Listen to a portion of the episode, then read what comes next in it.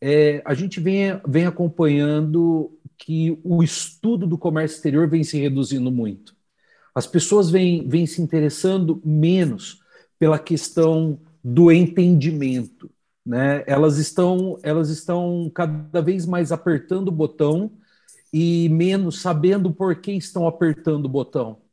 Então, eu acho que isso ele, ele traz é, muito dessa nossa discussão aqui. É, igual o Carlos comentou, hoje a, as pessoas elas querem respostas, em alguns casos, prontas.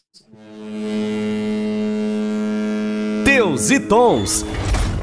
Bom, começando mais um episódio aqui do Teus e Tons, esse podcast que visa simplificar a forma como a gente debate aí comércio exterior, tanto aqui no Brasil quanto no mundo, né? Somos ouvidos aí em 16 países. Os brasileiros têm nos levado aí nas suas viagens. Fico bem feliz com isso. Hoje a gente vai falar sobre OEA e a certificação, a importância, principalmente aqui um, em relação ao debate que nós vamos construir de empresas, o que tem acontecido nesse cenário e o que tem por acontecer ainda. É, esses impactos eles vão ser discutidos agora por três especialistas aqui que eu trouxe para conversar. Quero começar as apresentações deles. Daniel, você pode começar aí com a sua apresentação, por gentileza? Bom, primeiro aí, tudo bem, pessoal? Daniel, da Aliança Consultoria. Nós somos uma empresa especializada no processo de habilitação, manutenção e treinamento de operador econômico autorizado.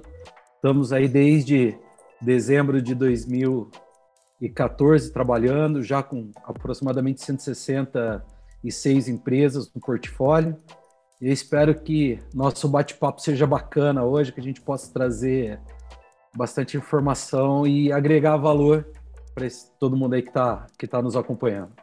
Show de bola, Daniel. Obrigado. Carlos Araújo. Vamos dizer que tu não é conhecido, Carlos. Como é que tu se apresentaria, por gentileza, cara? Olá, obrigado, obrigado, Daniel, a Líria, ao Arlon e o pessoal do Teus e Tons pelo convite. Eu sou Carlos Araújo, sou despachante aduaneiro e minha empresa presta serviços aduaneiros de consultoria e também educação, sempre na área operacional, forjado na, ali no ferro e do fogo da operação. Então é o que eu falo todo santo dia e tenho uma veia comunicadora que aprendi na pancada, porque não sou profissional de marketing, para levar conteúdo além do comércio exterior. Show de bola. O cara diz que não é comunicador e já faz todo esse jabá, né? Então, assim, né? Enfim, tá na internet na desde, na 2000, desde, desde 2011, eu acho que é, né? Que você tá na internet. Oito. Oito. Oito tá, tá, deu para aprender uma coisinha ou outra. Né? Enfim. Lirian, te apresenta aí, por gentileza, Li. Sou Lirian Goss, trabalho na Royal Cargo, agenciamento de cargas, uh, e sou co-host do Teus e Tons. É isso aí participando com a gente aqui. Bom, meu nome é Arlon Pereira, sou o host aqui do podcast. Bora conversar sobre OEA, toca a vinheta e bora. Aí vai tocar uma vinheta maluca. A Nicole ela escolhe um funk ou uma frase nossa, enfim, a gente não sabe, né? Enfim. Eu vou falar uma verdade para você. Eu prefiro ouvir minha flautinha. Eu vou tocar uma flautinha e você vai me falar se ela é mais legal do que o funk ou não. Ó.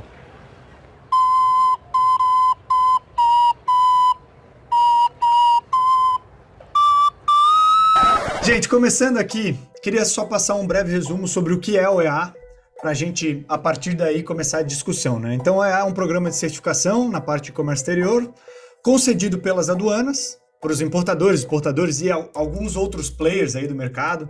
Já teve mais players aí, depois cancelaram alguns players, não sei se vão voltar, não vão, como é que tá aí, depois a gente vai discutir.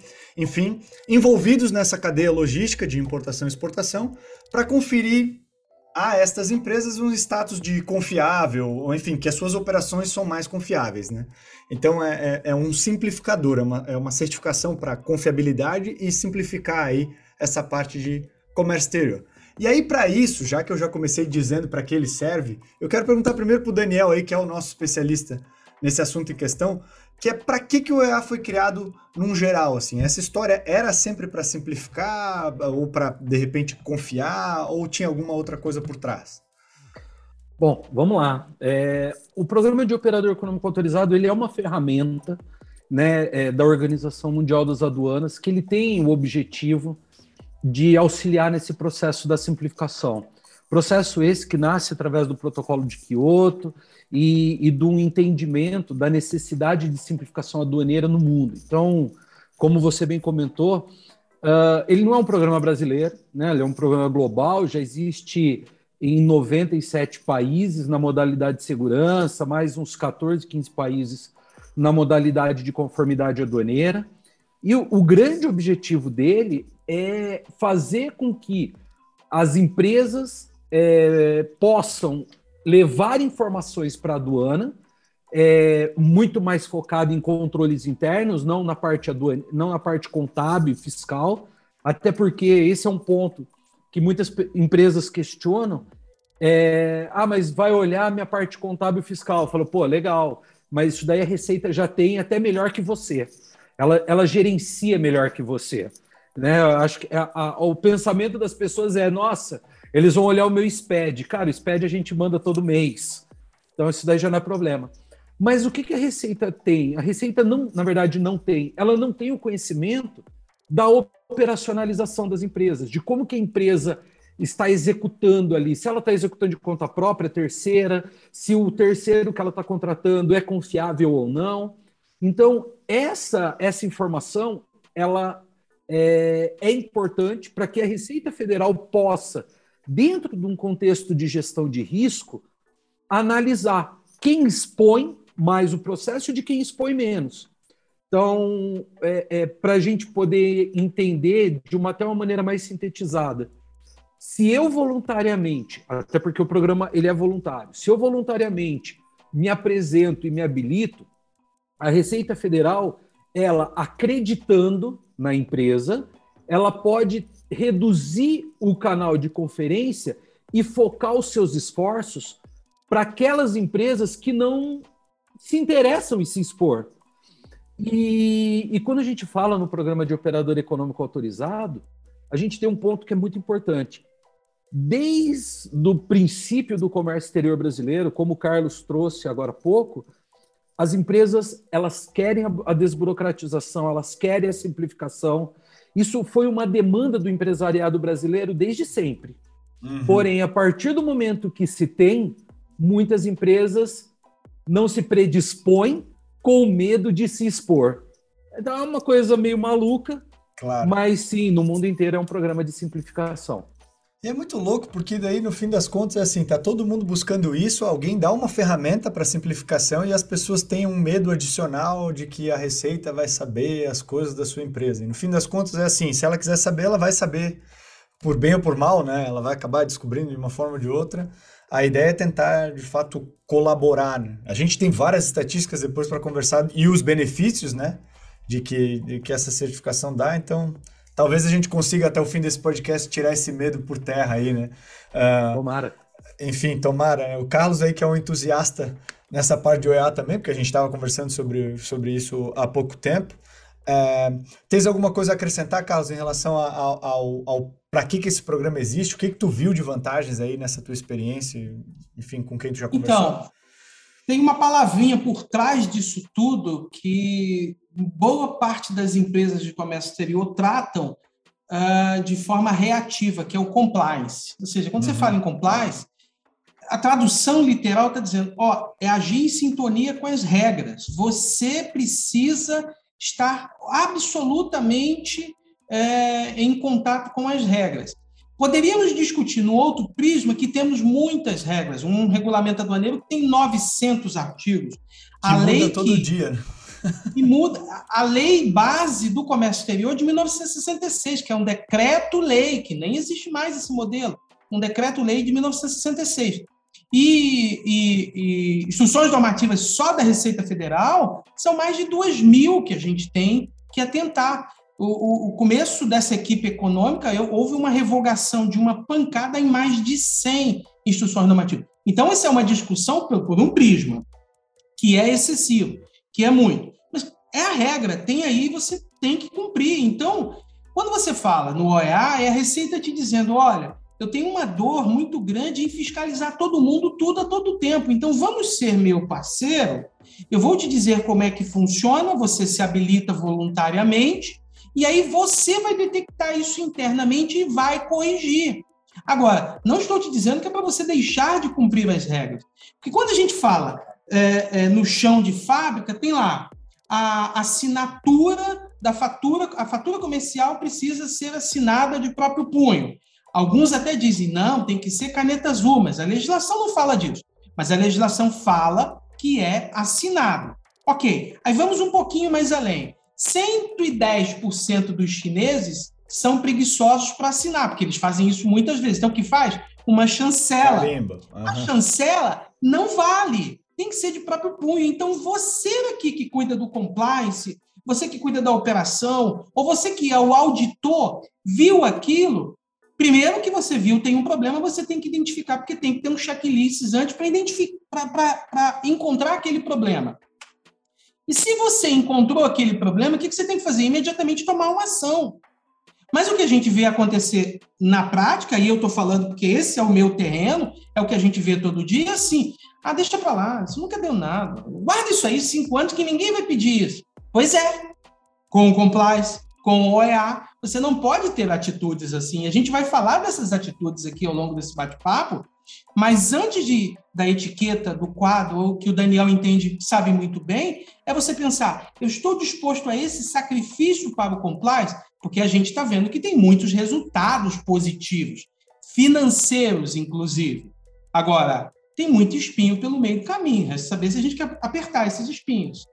Isso, isso até me, me puxa para a segunda pergunta, eu até queria passar para a Lirian a palavra, que é assim, que, que pode ser certificado? Porque a gente vai falar em, em dois momentos nesse, nesse ponto. O primeiro é certificação, e depois é a manutenção, né? Que no fim das contas eu acho que é onde está o grande cerne do problema e da questão, então. Mas e aí, Lirian, quem que pode ser certificado nesse programa OEA uh, hoje? Então, hoje Vou pode falar hoje porque pode mudar, né? Vamos, vamos, vamos é, falar assim pode mudar, pode mudar. Pode mudar. Já, já houve mudanças aí no meio do caminho. Então, eles entendem que são os intervenientes das operações do comércio exterior que podem ser é, certificados dentro da cadeia logística. Então, a gente fala de importador, exportador, transportador, agente de cargas, uhum. uh, depositário de mercadoria, uh, depositário de recinto especial de despacho aduaneiro de exportação, operador portuário e operador aeroportuário.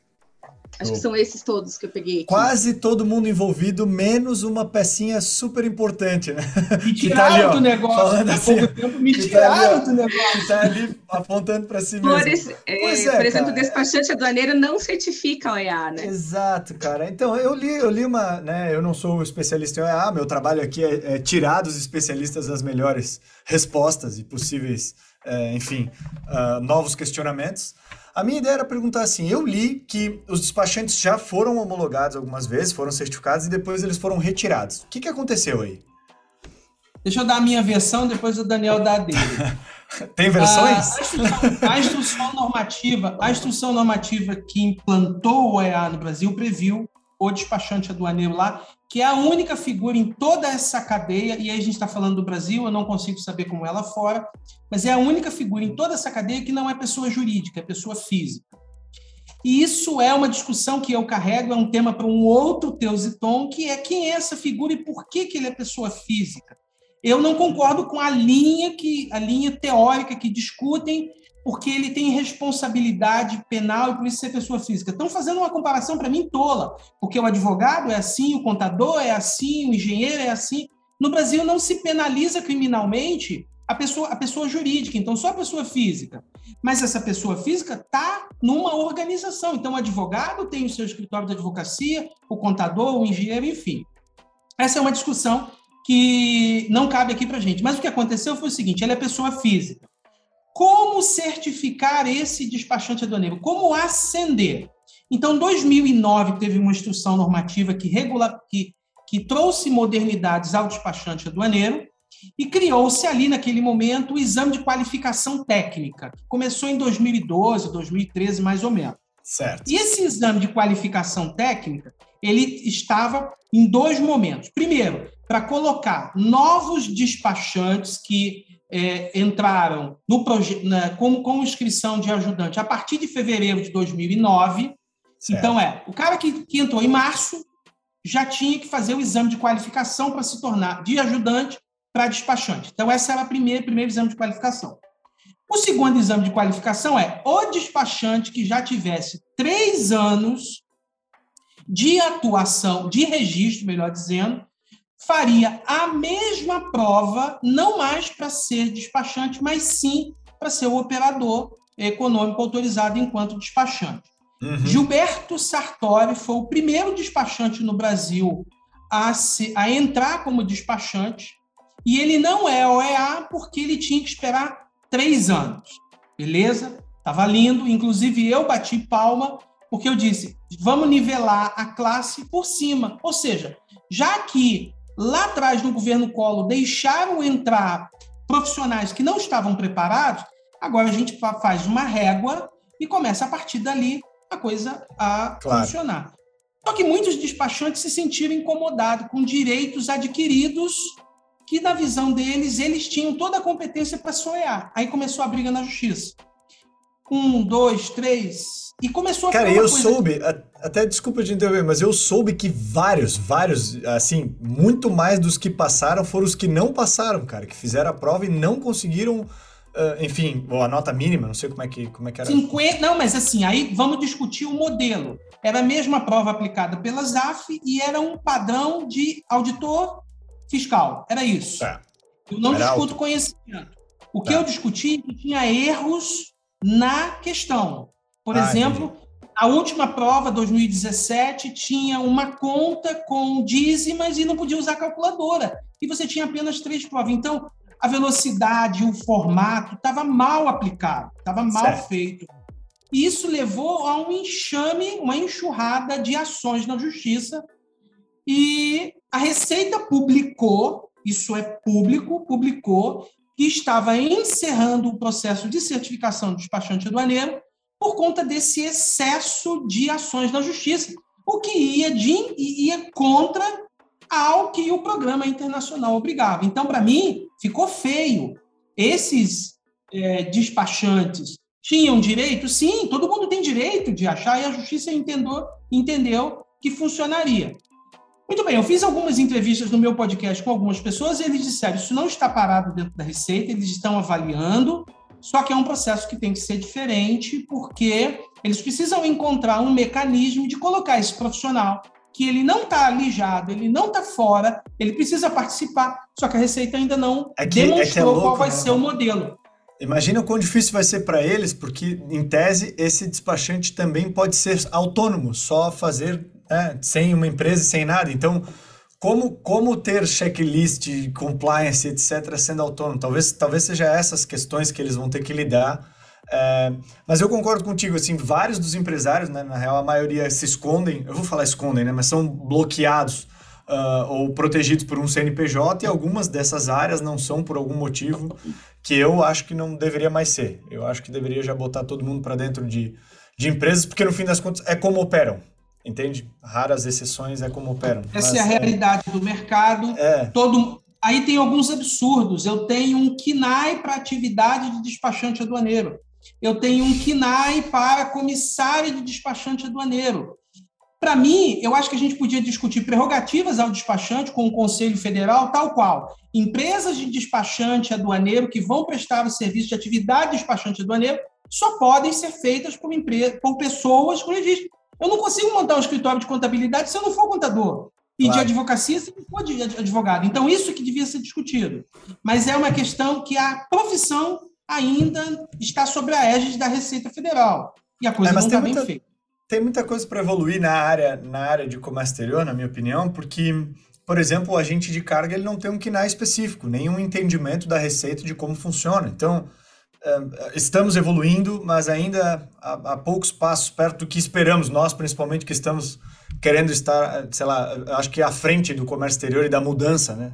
Então, acho que acho que ainda demora. Não ter um KNAI de agente de carga, sabendo que temos, sei lá, 2, 3 mil agentes de carga no Brasil, é um pouco estranho, assim, movimentando muita carga e participando muito do processo do PIB bonito lá que fala no Jornal Nacional, dizendo se foi superávit ou déficit todo mês, entendeu? Então acho que acho que tem bastante coisa para mudar. Mas enfim, um, a, tua, a tua fala então diz, Carlos, que eles tiraram pelo excesso de, de processos, né? Enfim, aí desclassificaram os, os, os despachantes como EA. Para ti, Daniel, que deve ter participado desse processo também visto tudo isso, foi a mesma coisa ou tem uma outra história aí por trás? Não, a história ela é essa mesmo. O que acontece foi que como o Carlos bem trouxe, a Receita Federal ela errou na mão na forma de avaliar o despachante aduaneiro. Ela não, não entende o papel da comissária de despacho, né, como um ente, uma, um, um ente no comércio exterior. Ela olha apenas o despachante como pessoa física e, e a avaliação, eu, e eu conheço alguns dos, dos profissionais que foram aprovados, é, como o Carlos bem comentou, uma, uma prova é, de alto nível, uh, num, numa forma de aplicação completamente inadequada, tá? e que a Receita Federal ela assumiu o erro a partir do momento em que ela começou a ser questionada. Então, houve sim essa enxurrada de, de comunicação, de, de notificação judicial, por um entrave de não alcançar acordos de reconhecimento mútuo com outros países, ela optou por fazer a exclusão do que negociar. E, e o Carlos também bem apresentou, a Receita Federal de 2017 para cá, ela vem buscando, porém não encontra meios e métodos de colocar esse profissional para dentro do processo. Porque não é estranho. Ela Desculpa Pode... eu te interromper, mas eu tenho uma dúvida aqui no meio, que assim, não é estranho, até onde eu sei, né? Me corrija se eu estiver errado, eu vou, eu vou fazer o papel de leigo aqui. O processo de OEA, ele deveria ser um, feito, né? Para um processo participar desse programa, então, ele tem que ser feito por vários operadores também OEAs na cadeia, certo? E quando uma DI é registrada por um despachante que não é OEA, é reconhecido dessa forma e a vida segue? É assim? Porque pela prerrogativa que eu tinha lido era se todos da cadeia são é, certificados dessa forma, a Receita Federal, a aduana de cada país, entende que aquela operação é um pouco mais segura ou segura o suficiente para ter alguns benefícios. É, é, basicamente isso. Sim. É, mas o que, que acontece hoje? Uh, o programa de OEA, ele não traz, isso é uma coisa que eu acho que precisa ser incluído de alguma maneira, ele não em nenhuma das suas estruturas a obrigatoriedade da cadeia logística ser OEA. Uhum. Então ele diz o seguinte: você é importador ou você é exportador que se torna OEA, você tem que ter a preferência pelo uso de um parceiro OEA. Ah, entendi. Mas ele não te traz uma obrigatoriedade. Então, o importador ele passa a ter o benefício a partir do momento que ele é OEA. Entendi. Eu, no meu ponto de vista, eu acho que ele, o programa poderia evoluir a partir do momento que você passa a ter mais, mais benefícios a partir do momento que seus parceiros se tornam OEA. Entendeu? Então, o benefício ele passa a ser gradual. Mas isso ainda não existe. E se não existe, ele não exige, e aí o, o, o, o importador ele muitas vezes ele vai focar num parceiro é, que já é de longa data ou que, dependendo da, da forma de pensar dele, no menor valor agregado e acaba não estimulando o, o efetivo comprometimento da cadeia logística internacional, né? E é difícil porque até onde eu sei, é, Lirian, vê comigo se faz sentido. É, o, os programas para darem certo é quando tem uma pressão de algum lado dizendo, ó, para eu ter esse benefício, eu preciso que tu também se enquadre aqui nessa certificação, assim vai empurrando todo mundo para tentar entrar nesse programa e, enfim, fluir melhor, né? E nesse caso não está acontecendo assim, pelo visto, certo? Sim, concordo com você. Você teria que ter a logística inteira, né? todo o processo dentro de, uma, de um certificado em que uhum. você possa garantir essa qualidade. É, fica, fica para mim, assim, ainda um pouco sem arestas, né? Mas vamos, vamos agradecer que já começou, pelo menos. É, já, já começou. Um pouco melhor. É. E assim, dada, dada, essa, dada essa certificação, a importância então dessa certificação qual seria? Assim, quais são, quais são essas facilidades, enfim, os benefícios que se tem um OEA para de fato um, incentivar as empresas né, a entrar nesse programa? Tá. Vamos, vamos dividir esse ponto em duas partes. Tá. Primeiro, os benefícios tangíveis e os intangíveis. Tá. Porque a gente precisa olhar esses dois pontos. É, primeiro, a questão do benefício tangível. Né? É, a partir do momento que você tem, por exemplo, um, uma possibilidade de um desembaraço sob águas, aonde a sua mercadoria, até antes uma, da atracação ou antes da chegada de uma aeronave, que agora recentemente foi publicado também, o chamado desembaraço sob nuvens, né?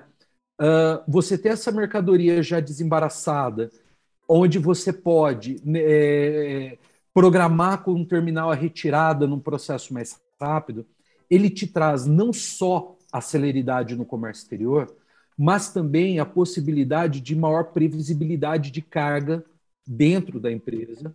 E se a empresa se estrutura de forma é, organizada, ela consegue reduzir o seu estoque de segurança. E eu acho que aí nós chegamos num ponto que existe um valor agregado muito grande. Porque você fala assim, ah, mas dois, três dias é ok. Agora, a partir do momento que eu consigo reduzir o estoque de segurança, é, e a gente pode entender que uma empresa reduzindo dois, três dias de estoque de segurança está reduzindo muitas vezes milhões, né?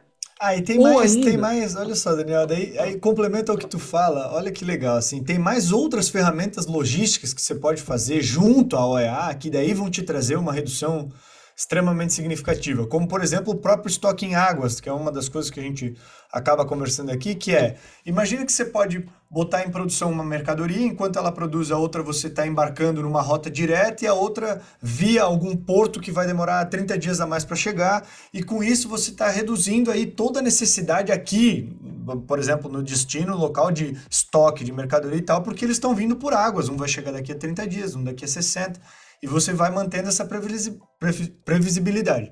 Junto com a OEA, que tu já sabe que vai ser liberado antes da mercadoria chegar, ou, por exemplo, na hora que chegou, que você já consegue pedir, já pode entregar direto para o cliente, dizendo para ele, olha, tá chegando tal data, daqui a seis horas está sendo carregado, entendeu? Então, cara, usando as outras ferramentas que a logística pode te oferecer, essa é só um exemplo, você ainda consegue muito mais vantagem do que só pensando como OEA, né? Aqui, ó, a gente tem um, um dado aqui da, da OEA, da Receita, né, que diz que uh, o tempo de liberação para quem tem OEA, ele reduz de 31 horas para 1 hora e 15 no despacho de importação marítima. Então tem uma Mas 96%. Esse gráfico, esse gráfico ele está incorporando todos os canais de parametrização. Porque existe um outro, um outro número da Receita Federal que o tempo de liberação ele é praticamente zero porque ele é tempo sistêmico, tá? Então, ele tem um outro gráfico que ele traz isso também dentro do, do portal. E uma das coisas que a gente consegue entender dentro desse contexto é que se a empresa consegue ter um sistema de controle e gestão, que era o que a gente estava tratando logo no começo, é, ela consegue implementar várias ferramentas que se que juntas trazem um resultado extremamente positivo para o comércio exterior. Né? Um outro fator que eu acho que é interessante também, que muitas empresas questionam, é custo com demurrage. Então, se eu tenho esse container sendo liberado e, e, eu tenho a possibilidade de devolução mais rápida, ele também reduz o meu, o meu custo com demurrage. E é uma coisa que muitos operadores, importadores né, reclamam. Então, são alguns pontos né, que, que devem ser olhados, devem ser estudados é, e não só com o objetivo de ah, é, reduzir o custo, mas gerar celeridade, gerar possibilidade da empresa se tornar mais competitiva no mercado. É, e eu, eu, eu, acho que é o, a ideia da simplificação é essa. É trazer a possibilidade de competitividade. Carlos, uma pergunta. Se você viu na prática alguma dessas vantagens aí, alguma, algum case que alguém passou que tu viu assim, cara, ó, olha a diferença de, do que aconteceu? A começar que a parametrização em todo canto do Brasil ela tem hora, tem fluxo. Aqui no Espírito Santo, três horas, Santos, duas horas, Rio Grande do Sul, um pouco mais. Então, você tem horas parametrizadas pelo, pela unidade local, pela alfândega local. No OEA, é, acabou de registrar da Canal Verde e 99,99 hum, da parametrização e 99,99 da Canal Verde. Mas vamos imaginar que cai naquele 0,01 ali, que é a discussão da classificação fiscal e tudo mais. O modelo atual de quem não é A é da desconfiança. A gente até brinca que a autoridade aduaneira é, na verdade, polícia aduaneira, porque ela está ali para dizer que algo tem errado, ela está para investigar, que ele vai até o fim E é um modelo de polícia. Ponto. No OEA, ela, após ser aprovada, ela entende que você é parceiro. E ela diz: você tem que ver os problemas e me comunicar e já dar a solução. Então, hipoteticamente, eu nunca vi um caso vermelho, mas hipoteticamente imaginamos o seguinte, que tem uma discussão de classificação fiscal, que a classificação aduaneira está errada. Como é que funcionaria hoje? Funcionaria que a autoridade aduaneira tem que resguardar o direito ao erário. Sabe o que é isso? A palavra dele é quem vale, ou você paga e aceita, ou você apre apresenta algum modelo de garantia que resguarde ao erário a informação da, da, da, do importador está lá no fim desse processo. Significa dizer que ele vai pagar a armazenagem, arcar com todos os custos da operação, que inclui a demurge, para provar que o que ele está dizendo está certo, porque o outro lado, o Estado, não está acreditando. E aí eu vou dar um exemplo prático em Santos. Chegou o canal, chegou o container, eu posso pedir para desovar. Mas não, eu espero dar um canal, deu vermelho eu não posso mais desovar. Isso para mim não cabe, não funciona muito bem. Porque, por exemplo, no Espírito Santo, funciona como? O importador tem a obrigação de solicitar ao terminal que desove, separe, conte, apresente um relatório e só depois a autoridade vai lá fiscalizar. Em Santos não é assim. Se eu quiser desovar, isso aconteceu comigo, estou falando de algo prático, eu tenho que fazer uma petição ao fiscal explicar o porquê e ele decide se vai autorizar ou não. Em Navegantes e em Itajaí, esquece, não há desova. Eu vou arcar com todo o custo da demurge porque o terminal tem um problema de espaço. Percebe que só pelo fato de eu ser certificado, eu já diria assim, beleza, vamos continuar essa discussão, só que reduzindo o meu preço. Eu coloco lá no armazém, com todo o modelo de segurança que você conhece, com todo o formato que você conhece e nós vamos discutir isso lá. Estando certo, eu recolho, é, você estando certo, eu recolho, eu estando certo, dá por encerrado. Só nesse meu container aqui, que não é tão grande, a gente está falando em 28 mil reais de despesas adicionais, cara. Uhum. 28 mil reais, que se ele fosse OEA, se ele tivesse num modelo em que a aduana entendesse ele como parceiro, ele não tiraria isso do bolso e é um microempresário. Isso, para quem está nos ouvindo, ouvindo, uh, pense, é o seu bolso, é a parte do corpo que mais vai doer e você vai sentir imediatamente. Não é só uma conversa do livro, da teoria, ou do suposto consultor que quer lhe vender um selo. Não é isso. É de verdade dinheiro no bolso que está sendo tirado ou deixado. É porque quando a gente traz case, eu acho que até facilita um pouco para o pessoal entender, assim, no fim das contas, uh, quando a gente vai para a literatura e vai ler aí os blogs da vida e tal, é muito sem contexto, assim, é muito só a lei o que tem que fazer. Por exemplo, né, uma das perguntas que a gente não tem aqui na pauta, mas, mas me interessa muito é assim, me dá uns exemplos do que a Receita pede para te certificar de OEA, assim. Por exemplo, eu tenho um agente de cargas. O que, que eu tenho que fazer assim aqui dentro? O que, que eu tenho que melhorar aqui dentro ou deixar de padrão processual para eu ser certificado. Óbvio que é só um exemplo, né? Deve ter N coisas que eu tenho que fazer. É só para a galera entender cada vez mais contexto, assim, começar a entender o que de fato é pedido para ter esse benefício em si. Daniel, o que, que, que, que você poderia dar de exemplo para nós? Vamos lá.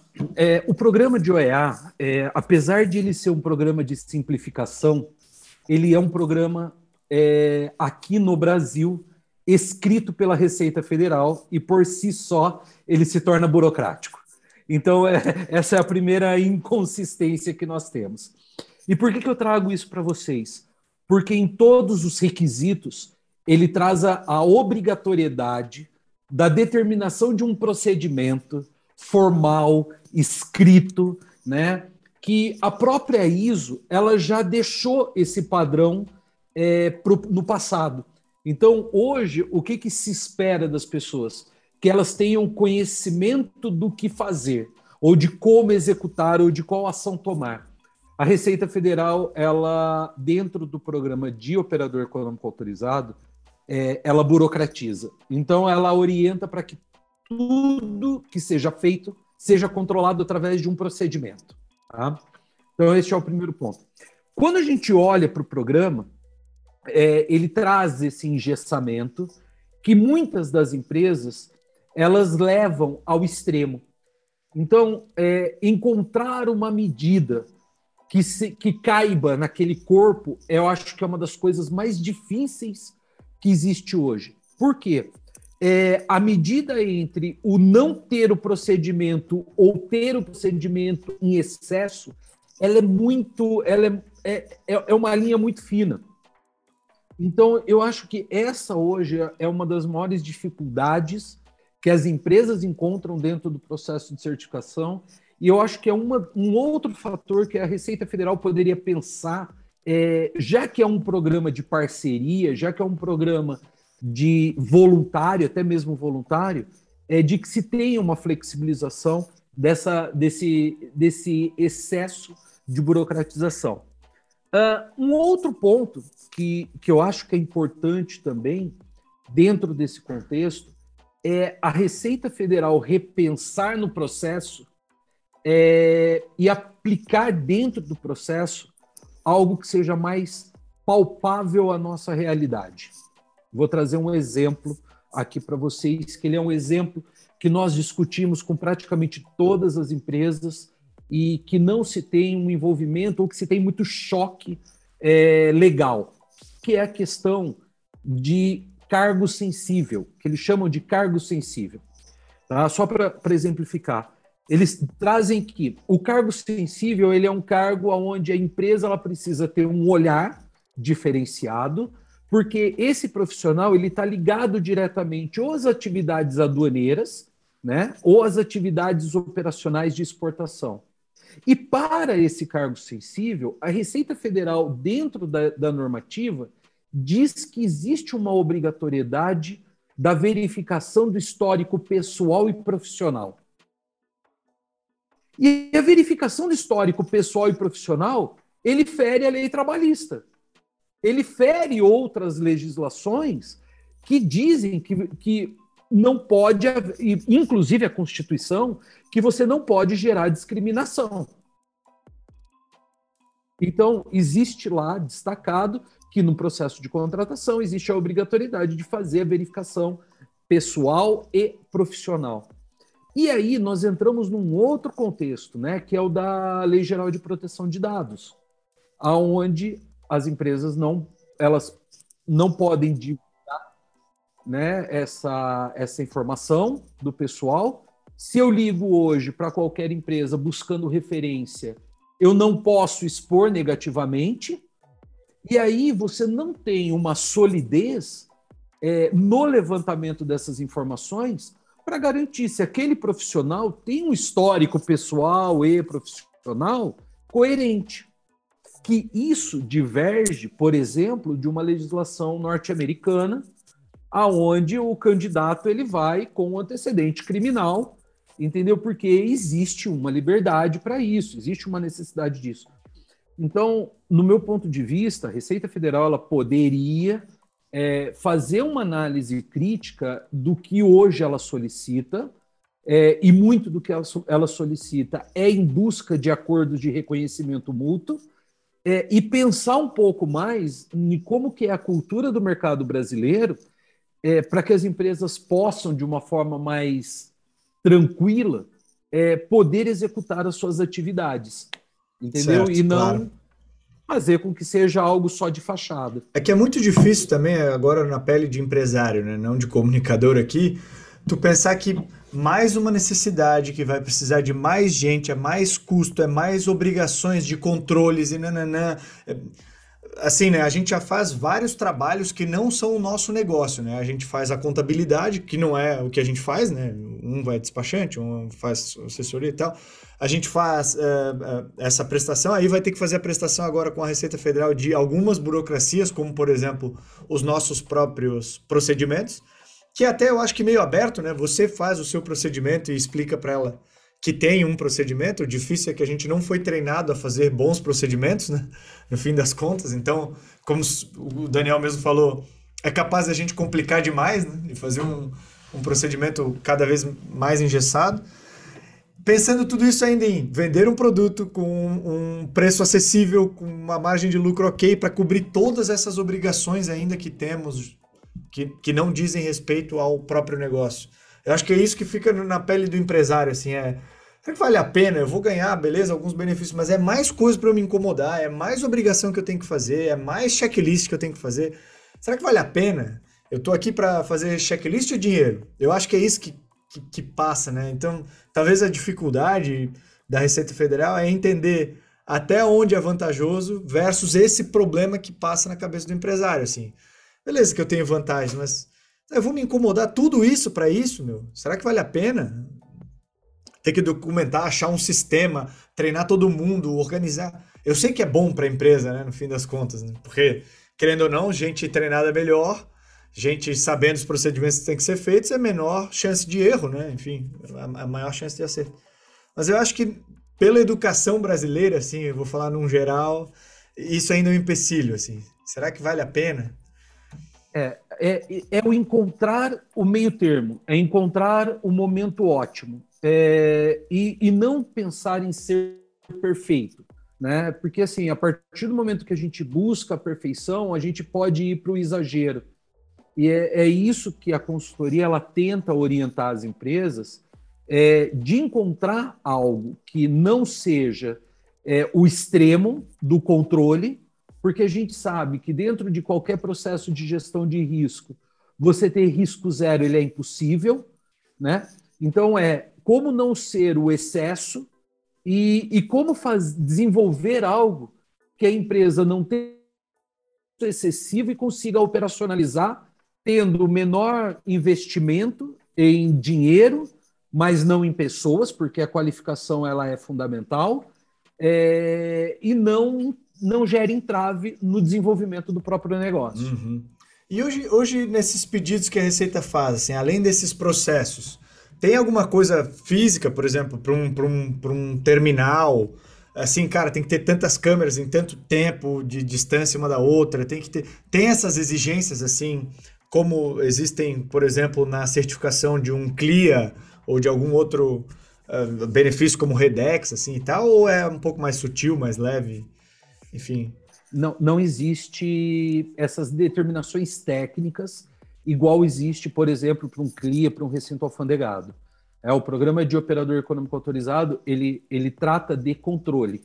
Então, independente se você tem uma empresa com um muro de 5 metros ou muro de um metro e meio, você precisa ter controle. Só para trazer exemplo, tá? É, existe uma empresa ali na, na beira da rodovia Dutra, é, que é a Johnson Johnson, e quem passa pela Johnson Johnson vê que não existe muro. Então você tem um, um gramado sempre muito bem cuidado, né? E não existe muro. E ela está à beira da rodovia Dutra. Então, o que, que acontece? É uma empresa certificada como operadora econômica autorizada, porém, ali dentro da sua estrutura, ela não tem um muro físico, mas ela tem sensores de presença que alertam qualquer invasão. Então, é um controle interno, né, para trazer essa, esse, esse exemplo. Uh, então, não existe essa, essa caracterização como existe num CLIA, num recinto alfandegado, é, que a Receita Federal possui normativas específicas de, Entendi. de estrutura física, né? Entendi. Então, basicamente, o que deu para entender assim, é meio que uma ISO, né? Porque, enfim, você vai ter que procedimentar e controlar tudo, talvez com algumas especificidades a mais ou a menos aí, baseado na sua área de operação. Porque, pelo que eu sei, o EA tem tem três tipos diferentes de OEA, né? Que é, o, por exemplo, o A, o B e os dois juntos, né? Até onde eu entendi aqui. Não é A e B, né? Eu, deixa eu pegar. É de segurança, conformidade, nível 1 e 2 é. e o pleno. É, isso. Ah, legal. Lilian, sabe a diferença desses, dessas certificações para nos passar? Uh, a de segurança são os níveis, e, uh, as inscrições que você tem que ter para você ter cada uma delas, né? E também algumas estão relacionadas a quem pode ter e quem não pode ter, né? Por exemplo, a gente de carga só pode ter uma, não pode ter as outras, só pode ter de segurança, não pode ter as outras duas, né? Então, é, a de segurança é a segurança da carga, controle de acesso físico, treinamento e conscientização sobre as ameaças da equipe, né? Segurança física das instalações e gestão de parceiros comerciais. E para outra certificação de nível 1 e 2, é, descrição completa das mercadorias, classificação fiscal das mercadorias, operações indiretas, base de cálculo dos tributos, origem das mercadorias, imunidades e benefícios fiscais e suspensões, qualificação do pessoal e controle que são as obrigações de cada um. Entendi. E o pleno são as duas. Carlos, para mim soa muito como, como uma ISO, assim, talvez um pouco mais específica para o comércio exterior. Estou esperando para te dizer, é baseado no ISO 31000, que é o de segurança. Entendi, entendi. Então, Mas assim. Mesmo, é... mesmo a 9001 também já completa, é só de padrão e procedimento, né? Que desconformidade é dos dois, né? né? É. Olha, padrão é relevante, você ter um checklist, um procedimento operacional padrão, você vai dizer exatamente como é a sua operação e como é que ela tem que ser feita. Quem está na operação precisa de checklist, de POP, de checkpoint, daremos o nome o que for. Quem está ali tem precisa precisa disso. Ponto dois que eu discuti no outro no outro dia desse bate-papo. Falar no comércio exterior e fazer nojinho para procedimento, você está no lugar errado. Aqui, tudo é regra, tudo é norma, tudo é lei e tem de ser feito. O que a gente tem que discutir, a gente precisa levantar isso é o seguinte: esse negócio não é do chão para o teto, é de cima para baixo. É muito mais do que ter um quadro na parede. E para isso, precisa ser uma vontade, um desejo e precisa ser algo efetivo do dono, do CEO, de quem quer que seja. E não pode ser, ó, oh, eu contratei um consultor, tá lá, siga tudo que ele fala. Se você não vai fazer aquilo desse mesmo jeito. Então, quando a gente fala em procedimento, em burocracia, em regra, isso é a nossa essência no dia a dia. Você não paga nada sem uma solicitação de pagamento, sem um lançamento financeiro.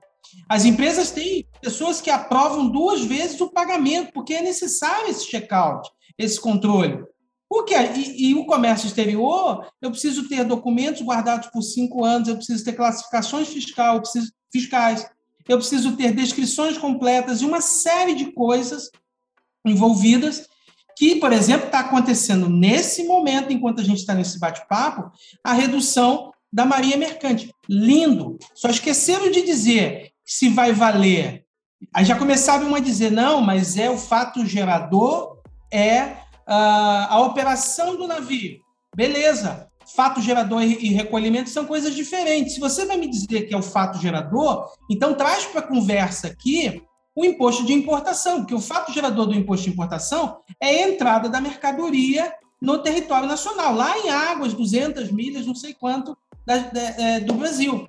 Mas eu posso esperar, e se houver alguma mudança nesse intervalo, me beneficiar ou ser prejudicado mas a legislação fala coisa diferente.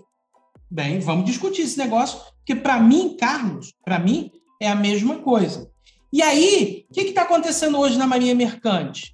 Eu pago. Ah, a operação aconteceu em 7 de janeiro, quando foi a publicação da lei e o veto, ou me vale 25 de março, que foi quando foi republicada a mesma lei, tirando os vetos. Qual é a base da lei para olhar o fato gerador. E aí eu puxo que se você não tiver um procedimento para analisar isso bem de forma bem é, adequada, que tem que envolver o corpo jurídico, você vai deixar de recolher 16 pontos percentuais de um tributo federal.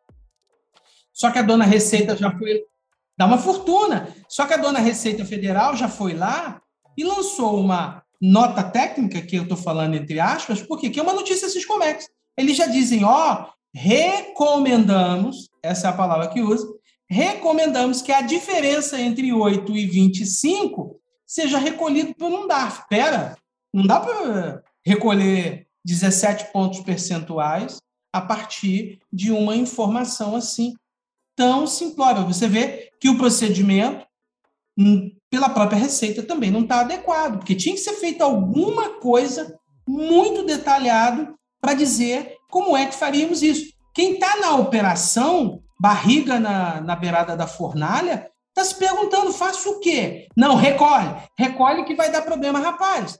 E um caso aqui tem 60 mil reais que está para recolher. Bastante Aí, dinheiro, né? Eu tenho um caso aqui dentro, cara. Desculpa perguntaram o que, que eu faço, Felipe, o que você, o que, o que, que eu digo, o que eu digo, junta todo mundo e vão fazer brainstorming, porque nem o advogado sabe o que, que tem que ser feito, não sabe.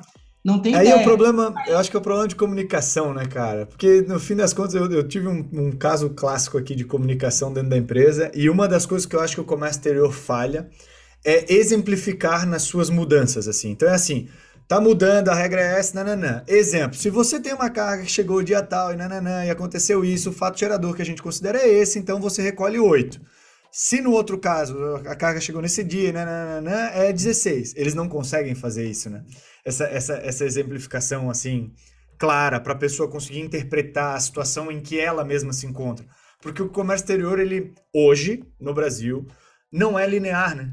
A gente tem milhões de padrões e procedimentos diferentes para cada tipo de mercadoria, para cada situação tem órgãos anuentes envolvidos. Ah, mas se, se tem aviso e se não tem, tem, tem tanta confusão. Eu tive essa confusão aqui interna. Uh, quando eu, eu, eu, a gente tem aqui uma forma de bonificar as pessoas e a gente só passou a, a forma de bonificar é essa e a, a regra é assim: 60% em relação a faturamento, 30% em relação a volume, 10% em relação ao que a gente chama de desvio. Legal. Começaram assim, tá, mas e se isso e aquilo acontecesse, o que, que seria considerado? E eu não me atentei a isso. Hoje fizemos um vídeo explicativo dizendo assim: cenários A, B e C já clareou demais a vida das pessoas. A gente vai soltar, para quem já assistiu, já clareou, a gente vai soltar agora para os colaboradores, para dizer, ó, se tu não encaixar em algum desses cenários, aí você pode vir com a pergunta. Mas a gente tentou ver todos os cenários possíveis para tentar te passar a informação mais clara e coisa possível. Eu não quero que você erre, né? Eu quero que você entenda, né? Eu quero que você faça de acordo. Eu, eu não acho que o comércio exterior ainda faz isso. Eu acho que ele não consegue passar assim com os cenários, né? No caso Principalmente quando tem punições, né? No caso da Maria Mercante, dia 25 foi publicado, a gente descobriu dia 26 e foi, sei lá, eu estou numa meia dúzia de grupos, só se conversava disso o tempo inteiro. E o que eu, Carlos, porque na sexta-feira, por volta de 10 e meia da manhã, foi quando a tabela foi atualizada na, no, no Mercante. O que eu achei? Tá simples. Data de operação CES que operaram tal dia já calcula isso. CES que calculava a partir de tal dia calcula isso. E o sistema diria quanto era, é o que se esperava da gente. Mas não, eles reduziram tudo para oito, gerou então um grande problema de discussão. Isso na esfera federal com a toda poderosa Receita Federal, que tem todos os recursos disponíveis e, tecnologia, e tecnologias até marcianas para se fazer tudo, para se cuidar do comércio exterior. Imagina dentro de uma empresa. Imagina dentro de uma empresa como é que resolve isso. Claro. É, esse é o grande problema. Até a Lirian, ela faz parte aqui comigo de uma parte da tecnologia, a gente se incomoda muito, que é assim, eles têm a tecnologia disponível, mas você ainda faz você mesmo o seu cálculo de impostos. Você mesmo tem que saber se tem que pagar 8 ou 25% de FRMM. Você, cara, Ele né? não usam a tecnologia a seu favor, né? Não, e ao favor da, da, da, situação inteira, né? Tipo assim, Sim. parece que tá querendo que tenha erro para ter é, a Não digo a favor receita. deles, eles não usam a nosso favor, né? Na é, verdade, claro. ao nosso favor. Não tem, a gente tem que calcular isso. tudo sem tecnologia, uhum. não usa nada.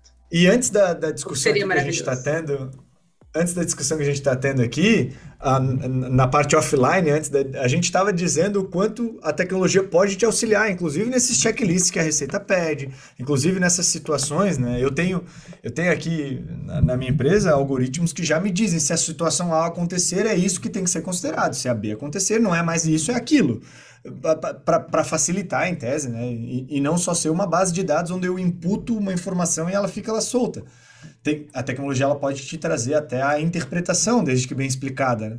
Um, eu não acho que está sendo feito dessa forma, nem pelas empresas para manutenção, né, enfim, do OEA e etc, e nem pela Receita para identificação e melhorias do que ela mesma faz de modificações, né? Enfim, acho que é bem difícil isso. Você já passou por algum outro caso, Daniel, que é, que é complexo assim, que, enfim, envolve OEA? Olha, eu acho que o comércio exterior por si só ele é complexo, né? É, todo mundo que opera no comércio exterior ele vê uma complexidade muito grande. O que eu, o que eu noto muito é, em, em, grande parte das empresas que frequento, é, a gente vem, vem acompanhando que o estudo do comércio exterior vem se reduzindo muito. As pessoas vêm, vêm se interessando menos pela questão do entendimento. Né? Elas, estão, elas estão cada vez mais apertando o botão e menos sabendo por que estão apertando o botão. Então, eu acho que isso ele, ele traz é, muito dessa nossa discussão aqui.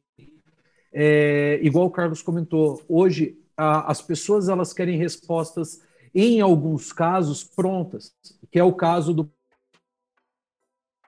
Não quer fazer um brainstorm, ela ela, ela não quer entender quais são as alternativas que ela tem para desenvolver, né? Ela quer algo que seja mastigado, algo que esteja pronto e algo que ela possa aplicar de imediato. Então, eu acho que isso tudo impacta é, no entendimento do comércio exterior. Isso é um ponto de vista. Eu acho que isso, isso impacta muito no, no desenvolvimento do comércio exterior, no entendimento do comércio exterior, que não é uma matéria simples. Uma vez eu, eu participei de uma palestra com o Samir, e com toda a expertise dele, com todo o conhecimento dele, ele falou, né? É, o, de tudo que eu sei, não chega a 1% do, do que é o comércio exterior. E, e as pessoas hoje, elas não, muitas vezes não estudam. Elas querem as coisas extremamente ali, objetivas, e elas não, não entendem o porquê, né? E, e, e isso impacta muito no processo. O OEA é igual e qualquer coisa é, segue a mesma linha. Pois é. E o que, que, o que, que dessa tese muda para o cliente? Uh, Carlos, vou pedir para ti, assim, o que, que muda esse OEA? O que, que muda essa certificação tanto para ele ou para os parceiros que ele trabalha? O que, que traz para ele, assim? Então, quando ele entra no processo e ele tem um tempo de preparação interna longo, é, de tudo que eu já vi, são muitas horas de treinamento, preparação, Daniel fala disso muito bem. Uh, começa pelo, pelo uma, pela uma reestruturação dos processos. Eu tenho uma definição simples que carrego comigo há muitos anos de comércio exterior. Comércio exterior é gestão de tempo e processo. A gente está sempre atrasado fazendo os processos errados. Quando a gente consegue fazer essas duas coisas muito bem, a gente avança muitos e muitas é, é, léguas num curto espaço de tempo. Então, se você leva a sério, se a empresa leva a sério o processo de certificação do OEA, e aqui a gente não está discutindo os excessos, o que poderia ser feito e tudo mais, mas se você leva isso a sério, você muda a sua cultura. Se isso vem de cima para baixo, o gestor, os board, o board inteiro quer que aquilo aconteça e que vai acontecer de ponta a ponta, então tem uma situação de olha, eu preciso me adaptar a isso, ou então eu estou fora desse cenário da empresa. Mas se eu me adaptar, eu tenho inúmeras vantagens, e elas são palpáveis. E aí você passa a ter procedimento, e não só o procedimento, escrever o procedimento e colocar ali ninguém fazer, ou pior, ninguém cobrar, uma hora a continha vem, como já veio. Oitenta e tantas empresas fora do processo, excluída, e segundo o relatório que está no próprio site, empresas gigantes, que eu não imaginar, fatura milhões e milhões e milhões, estão fora do processo, e você se pergunta, mas por quê? Mas quando essas empresas levam isso muito a sério, muda a cultura, muda o processo, a coisa fica mais fácil, mais produtiva. Isso eu estou falando interno, eu já dei um exemplo aqui externo, dinheiro no bolso, mas interno é, eu tenho uma cultura, eu sei como a coisa funciona, eu conheço todos os envolvidos, e o principal, que você falou muito bem até offline, botando a tecnologia para fazer o que a gente chama lá de monkey jobbing. Ou seja, serviço que o computador faz muito melhor, muito mais rápido, com, num processo, é, é, numa acurácia ali, numa é, pontualidade incalculável, isso me traz benefícios em todas as esferas, a começar por financeiro. Tem pessoas mais produtivas, eu tenho processos que não erram.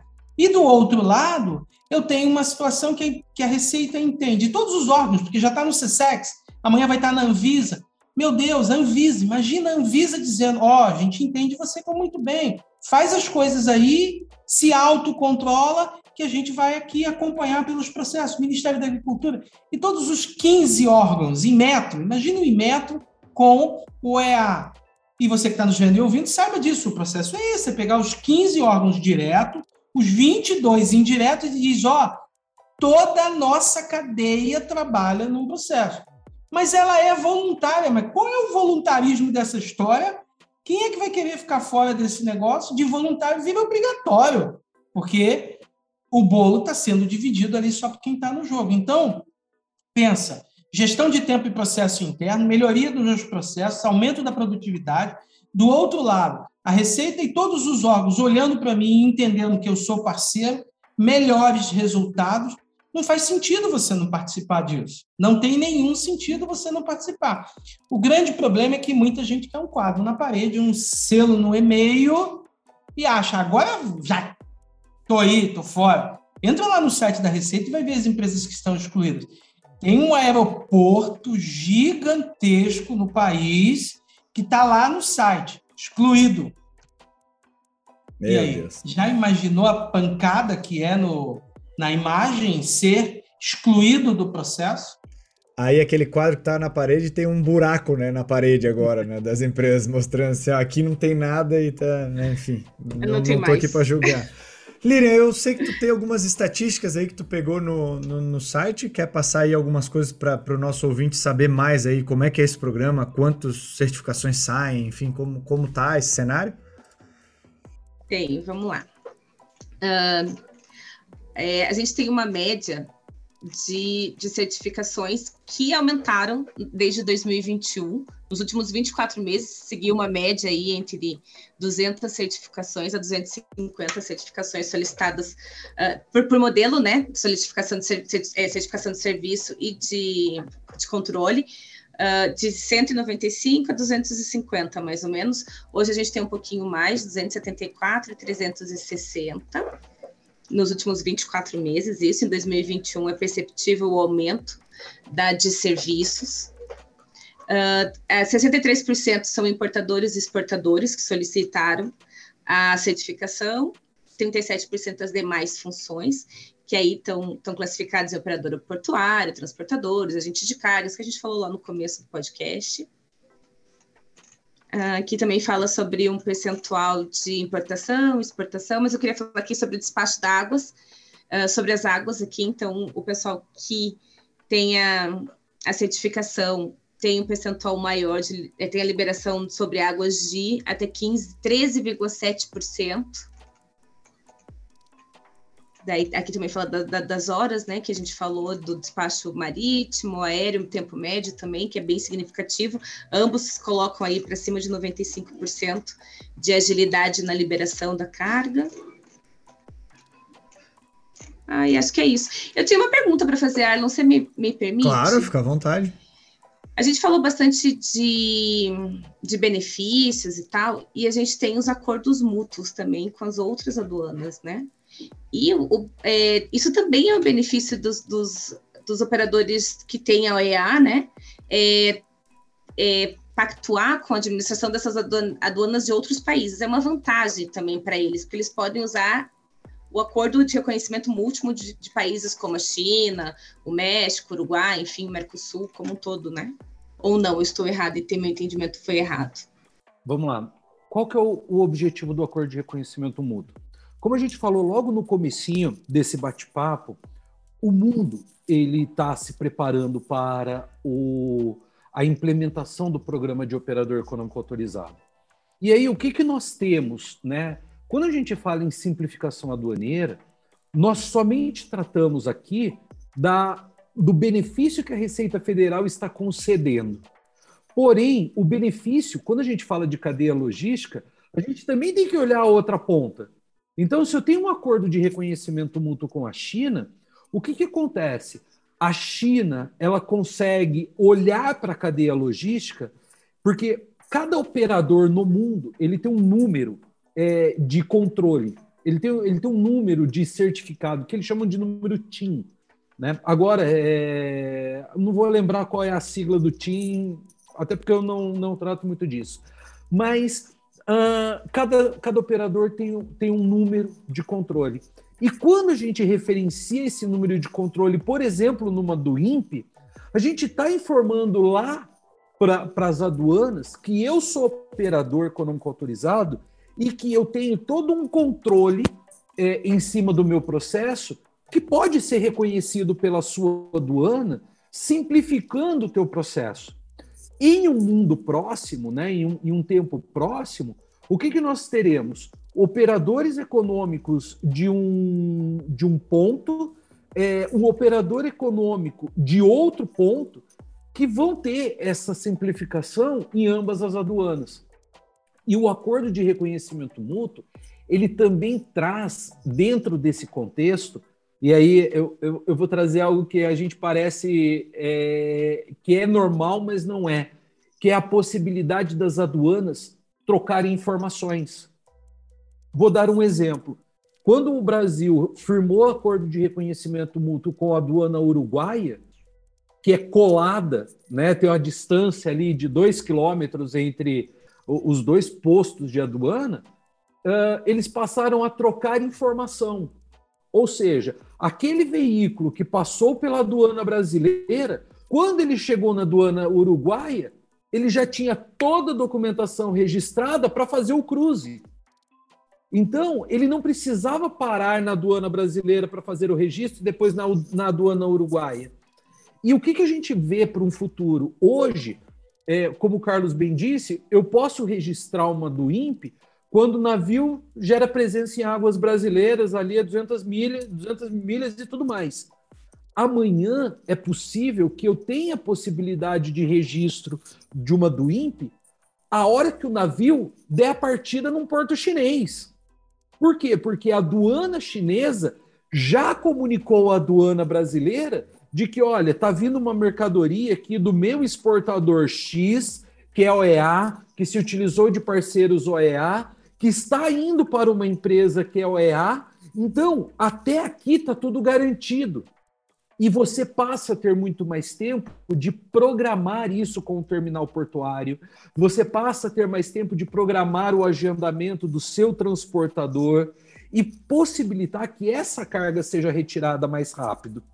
E aproveitando isso, a Receita Federal ela já veio discutindo também no, no ano passado, é, e aí, por causa dessa operação padrão, alguns temas né, é, embarrigaram, aí pararam, na possibilidade de você, do importador OEA, ele ter a mercadoria liberada mesmo em canal de conferência, que é o canal amarelo ou vermelho.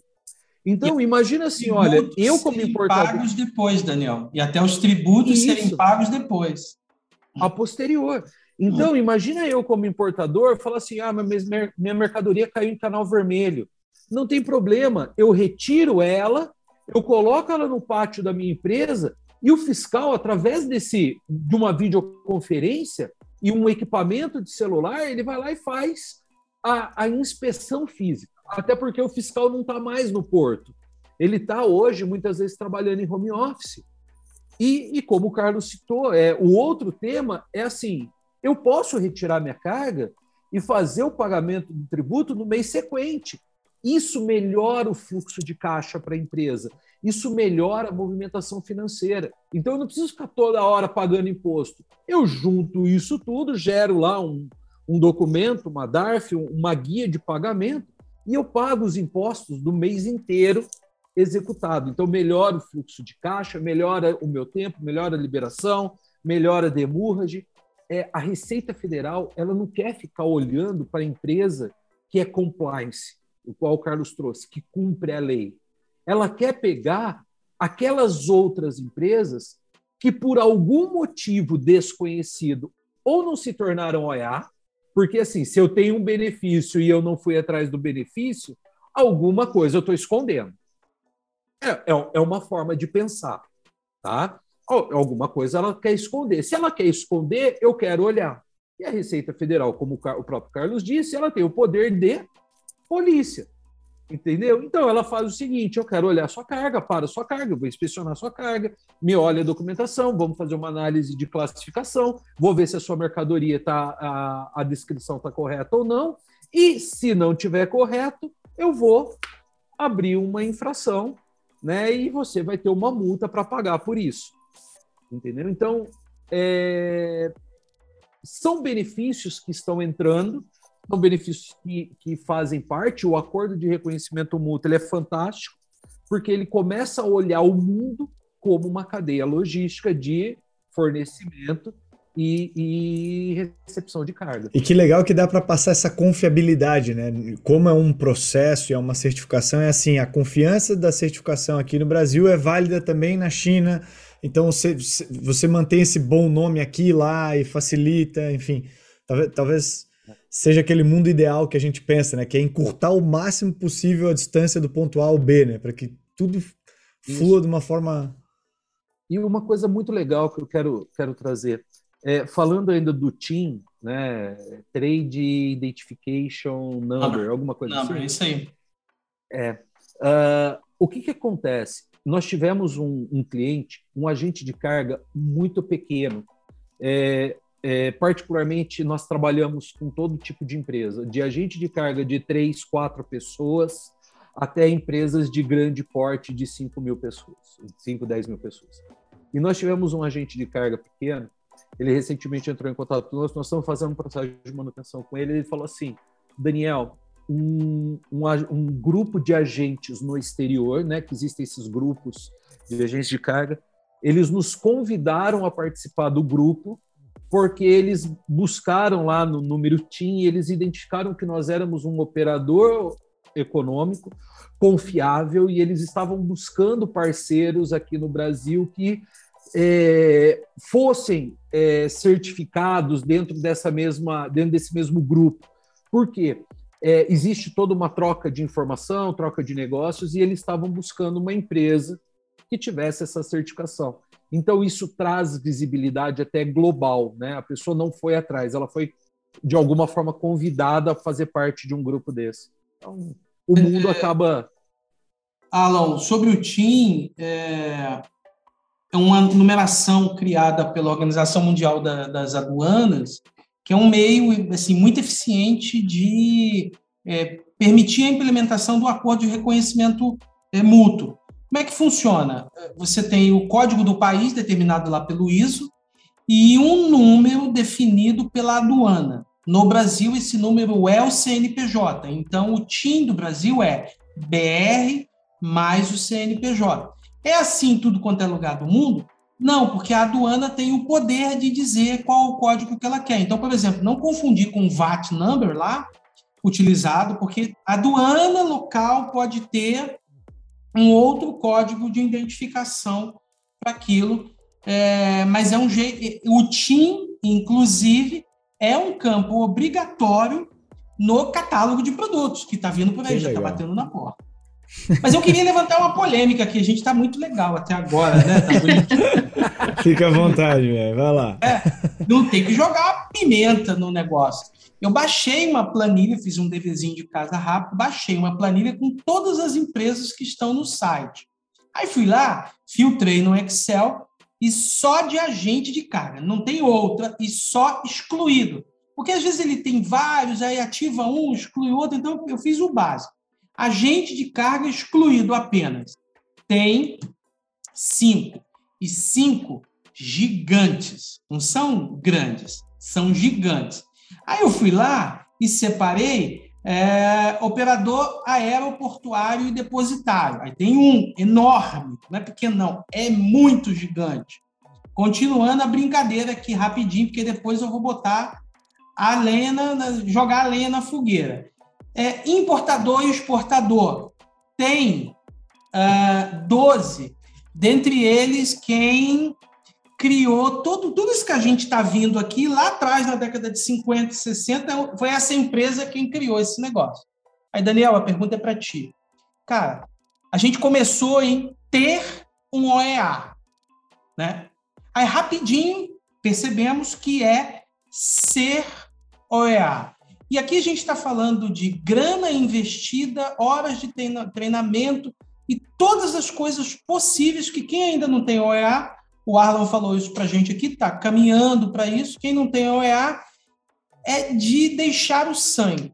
por que, que alguém vai e perde isso? Assim, eu sei que errou, tá tudo bem, tem erros ali, e não são erros, apenas para contextualizar, não é uma vírgula pequenininha que foi lá e descobriu para tudo polícia. Não, tem relatórios, tem procedimentos, tem aviso, tem um telefone vermelho para você falar direto com a Receita Federal. Você pega o telefone e o cara vai te atender pelo nome, ou seja, uma série de coisas. Apesar disso tudo, Daniel, por que perdem? Eita, nós! É muita pimenta para essa noite. É muita pimenta. Mas vamos lá. Quando, quando existe a publicação do, da exclusão, é, junto com a publicação no Diário Oficial, ele sai o artigo de referência do porquê foi excluído. Se ele foi excluído a pedido, se ele foi excluído por não cumprimento e tudo mais. Uh, o que a gente vem acompanhando muito é a publicação do artigo 20, 24 da Instrução Normativa 1985, que ele fala do não cumprimento dos requisitos. Tá? E quando a gente trata do não cumprimento dos requisitos, o, o que você falou, Carlos, ele é verdade. A Receita Federal ela entra em contato, ela notifica, ela informa, ela comunica, ela avisa, ela estende, sabe, uh, uma bandeira vermelha na porta da empresa. Os caras fazem de tudo, mas o que, que a gente tem ainda? Uh, muitas vezes o programa de operador econômico autorizado, dentro das organizações, ele está enraizado em uma pessoa, que é o grande erro do sistema de gestão. O sistema de gestão ele não é, por exemplo, igual a gente tratou aqui da ISO, ele não é um sistema do departamento da qualidade, ele é um, ele é um, um sistema que tem que ser aplicado por todos. E se todos não executam, a coisa não funciona. Então, é muito fácil para as empresas é, criarem uma condição de habilitação. Por quê? Eu estou ali, eu estou ali elaborando um procedimento, eu desenvolvo um procedimento, eu faço, eu, eu, eu, eu crio tudo mais. Eu vou para a auditoria e eu passo. Porém, no dia seguinte, no D mais um, as pessoas olham e falam assim: ó, quando a Receita Federal vai voltar? A Receita Federal vai voltar daqui um ano. Então, deixa eu ir cuidar da operação e isso daqui eu vou ver lá na frente. Só que não funciona. E aí eu quero trazer dois cases para vocês. Eu não vou abrir nome de empresa, até por uma questão de, de compliance, tá? Mas é, vou abrir, vou, vou trazer dois cases. O primeiro case, a Receita Federal entrou em contato com a empresa para fazer manutenção e a empresa me ligou. Ela falou assim, Daniel, eu tenho uma auditoria com a Receita para daqui três semanas. Eu falei, beleza, o que, que eu posso te ajudar? Ele falou assim, a gente precisa rever os processos. Eu falei, ah, calma aí. A Receita Federal ela vai conversar com você daqui três meses ou são daqui efetivamente três semanas? Não, daqui três semanas. Eu falei, o que, que eu posso fazer por vocês nessas últimas três semanas? É, é se, não sei, eu posso ajudar a acender a vela, né? Porque você morreu. Você morreu, não tem jeito. E o que, que aconteceu com a empresa? Ela morreu. Por quê? Porque no último ano, nos últimos 12 meses, ela não preencheu um checklist. Ela simplesmente ela criou o procedimento, mas ela não viveu o procedimento. Então, não adianta, porque eu teria que, em três semanas, pegar todo o histórico de movimentação da empresa e criar o checklist para tudo. Entendeu? E a empresa não tinha essa informação para fazer isso. E aí, o que eu vou falar para a empresa? Falar assim: olha, desculpa, eu não posso fazer. Ah, pô, consultor com má vontade, vamos ligar para outro. O que eu podia fazer é acender a vela. E, é, e foi o que aconteceu. Foi uma das empresas que, que, que hoje não estão mais na, no programa e aí eles nos contrataram para fazer um trabalho novamente de habilitação. Só que assim, vai ter que esperar 180 dias e vai ter que ingressar de novo, só que já tem uma marca, tem um carimbo lá no projeto anterior. E quando a Receita Federal for fazer a revisão, ela obviamente ela vai falar assim: olha, eu vi que você tinha um problema X, e aí me mostra é, é, a mesma coisa de querer voltar com o namorado, de querer voltar com a namorada. Você sabe que um dia talvez você já foi traído, E, cara, você vai ficar o resto da tua vida com uma pulga atrás da orelha. Entendeu? Então é complicado. E o segundo caso foi um cliente nosso. É, e aí é um outro problema que a gente tenta trazer desde o primeiro dia esse contexto para a empresa. Nós temos que criar um comitê, nós temos que envolver o maior número de pessoas possíveis, nós temos que qualificar o maior número de pessoas possíveis, porque as pessoas fazem parte do processo. Só que a empresa, ela decidiu por ter um focal point. Então, nós não tínhamos contato com ninguém, a não ser com o focal point. Ok? Uh, todo o trabalho desenvolvido era desenvolvido com o focal point. Uh, por causa da pandemia, a empresa não quis é, visitas presenciais, então tivemos todo um desenvolvimento, né, que hoje é, já é muito mais assertivo, implementado, de fazer isso remotamente. Chegamos ao momento de fazer a auditoria. O fiscal da Receita Federal ele fez uma apresentação sobre o programa de OEA, a empresa fez uma apresentação dos controles dela, e a partir daí começaram as discussões, as apresentações dos controles internos, e para essas apresentações, a Receita Federal trazendo ali as pessoas da empresa para poder explanar. Então, a contabilidade falava da contabilidade, o TI falava do departamento de TI, o RH e cada departamento sucessivamente ali apresentando seus controles internos, correspondente ao que o programa de OEA orientava.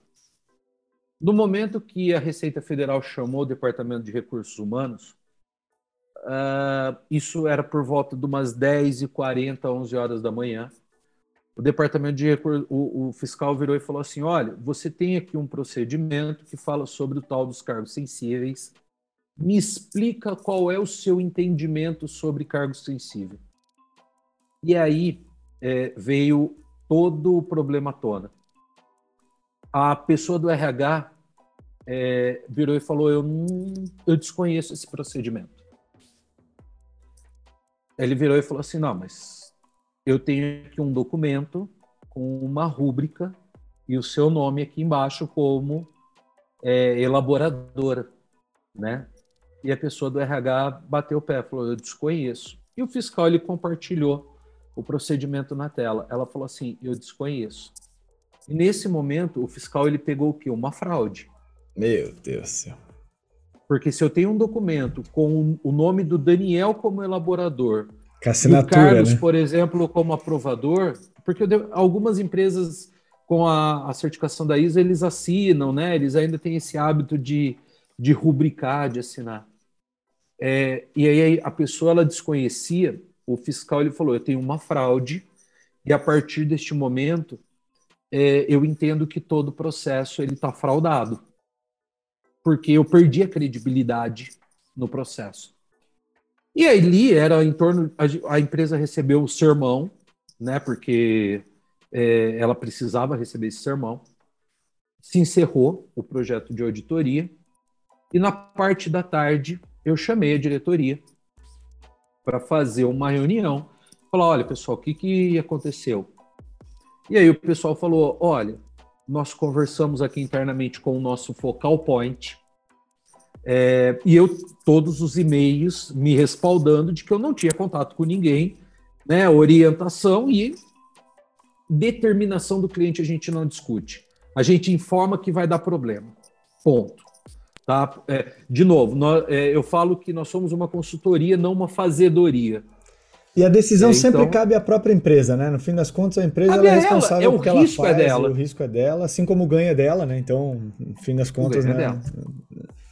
E é naquele momento a diretoria, que já tinha pago todo o projeto para a gente, ela falou assim: olha, internamente nós identificamos uma falha, pedimos desculpas, é, estamos contratando vocês novamente e desligando a pessoa.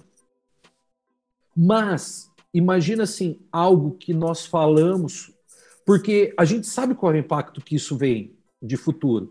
Algo que nós falávamos durante 90, 120 dias, 180 dias, e a empresa simplesmente ignorava. Eles precisaram tomar uma paulada da Receita Federal para poder ouvir aquilo que nós registramos de todas as formas. Então, eu acho que esse engajamento, esse envolvimento das pessoas é o que faz o ter ou ser. Tem uma pergunta, Daniel. É obrigatória a, contratação da consultoria para certificar ISO ou você pode fazer por você mesmo caso queira? Não, você pode, você pode fazer isso internamente. Né? Existem empresas que gerenciam isso internamente. Não existe nenhuma obrigatoriedade na contratação de uma consultoria. O que acontece é que hoje, dentro das empresas, você tem um número muito enxuto de pessoas é, e essas pessoas elas estão dedicadas às atividades operacionais. Então você pode ter a consultoria. E eu falo até que pode porque às vezes a gente contrata uma prestação de serviço e aí é ampla que mais atrapalha do que ajuda. É, é igual é igual escolher pedreiro é, arquiteto, marceneiro errado, entendeu? Ele tem sempre uma é comparação verdade. assim, né? Com casamento, é com um arquiteto. É... O Daniel está trazendo informação Mas é simples. Mas é verdade. Né? Porque o que, que acontece? É, você tem consultoria que mais te atrapalha do que te ajuda. Tem uma empresa, de novo, não vou ficar abrindo nome de empresas, mas tem uma empresa aqui na região de, de Campinas, no interior do estado de São Paulo, eles já estão contra... eles contrataram a terceira consultoria para desenvolver o projeto. Por quê? A primeira recebeu e não entregou, a segunda, no meio do caminho, avisou que a empresa não tinha condição, e depois eles contrataram uma terceira que protocolou. E aí, recentemente, eles ligaram, entraram em contato. Eu conheço as pessoas, já tive, já trabalhei em outras oportunidades com, com a pessoa. Ela falou assim: a Receita Federal está demorando? Eu falei: tá, está demorando, isso é para todo mundo. Né? Houve aí vários fatores que acumularam o, o número de processos, até como a Lirian comentou. É, o, o, volume de processos hoje na mão da Receita está muito alto. Se eu não me engano, deve ter, acho que 134 empresas na fila de espera. Tá? Bastante, 137 então, em análise aqui. Em ana é, ia pegar agora. É. Ia pegar bem esse dado agora. Chutei aí o número errado, então. É, eu, eu, eu costumo. Estou aqui, cara e coragem. É, mas aí o que, que acontece? Uh, dentro desse contexto, a, a, a empresa ela ligou e falou: está demorando. Está demorando para você também? Eu falei: calma, está demorando para todo mundo. Acumula entendeu? Mas existe lá aquele que não vai te entregar um trabalho, que não vai te entregar um resultado. O que a gente tenta é conscientizar a empresa ao máximo da importância e, principalmente, engajamento das pessoas. Para é, futura manutenção, né?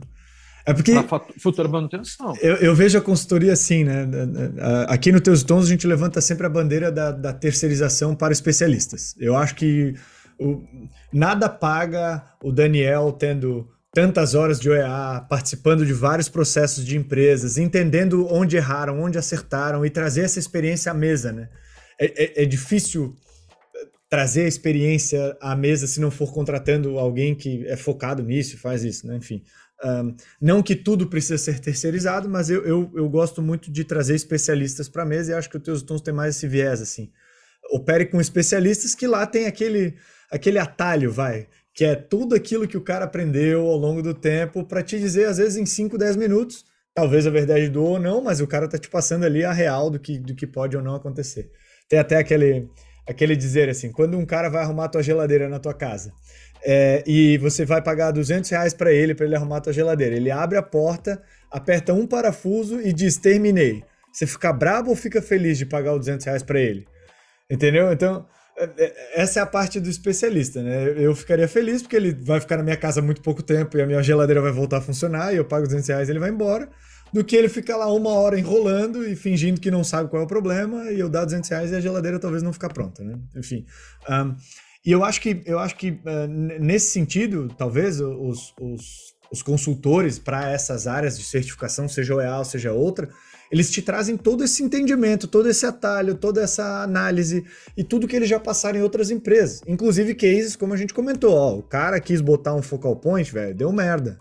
Coloca, coloca a empresa inteira, vamos mudar a cultura. Que é coisas que não está escrito lá, né, no, no, no, texto da receita de OEA para uma empresa por si só ir lá e, e, e, pegar, interpretar e fazer, né? Eu acho que não é obrigatório, mas vamos dizer que é extremamente recomendável. O texto que a Receita põe, né? Recomendável o quê? Talvez seja isso, né?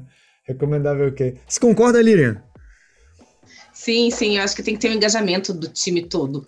Até porque depois você vai ter uma validação da receita da, do que vai ser feito. Se o teu time não estiver engajado nisso, não conhecer o processo, cadê eu?